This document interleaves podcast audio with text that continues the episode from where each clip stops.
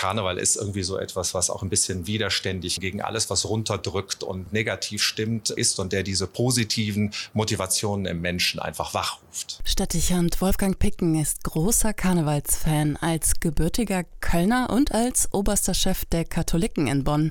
Doch Sitzungskarneval, Rathausstürme und Züge, pandemiebedingt natürlich in Bonn, ist all das abgesagt. Wolfgang Picken rät dazu, sich abzulenken und die Hoffnung nicht zu verlieren. Jetzt den Kopf nicht nur hängen zu lassen, sondern nach irgendetwas zu suchen, was mich positiv stimmt. Das ist vielleicht eine Art und Weise auch des Rheinländers, Problemen und Sorgen zu begegnen. Doch jede Stadt geht mit dem Corona-Karneval unterschiedlich um. So soll es in Köln als Alternative zum Zug ein kleines Rosenmontagsfest geben. Doch Sicherheit geht vor, findet auch Marc Benecke. Er ist Deutschlands berühmtester Kriminalbiologe und schon von klein auf ein echter Jeck. Meine Eltern haben mich zum Karneval auch alleine rausgeschickt. Das war damals kein Problem, als ich klein war. Und ähm, dann bin ich einfach verkleidet irgendwo hingegangen, wo ich ein bisschen ein paar Kamelle fangen konnte oder sowas. Gedränge, hemmungsloses Besäufnis, Wegwerfkostüme, all das ist für Marc Benecke eben kein Karneval. Er hebt die soziale Bedeutung hervor, denn beim Karneval geht es viel mehr um Zusammengehörigkeit, Toleranz und Akzeptanz. Wichtig war auch noch in Köln, das war ja komplett zerstört. Ähm, es gab natürlich unheimlich viele von den Kriegerwitwen. Dann haben aber durch diese Vereine, durch die Karnevalsvereinstätigkeiten, haben auch die einsamen alten Frauen da ihr Plätzchen gefunden. Daran erinnert sich heute natürlich niemand mit, mehr, aber ich habe gekellnert früher im Fahrsaal in Köln im Karneval. Das war eine tolle soziale Leistung. Echten Karneval zu entdecken, darum geht es Marc Benecke auch bei seinen Reisen. Denn als Autor zahlreicher Bücher macht der Kriminalbiologe sich mehrmals wöchentlich auf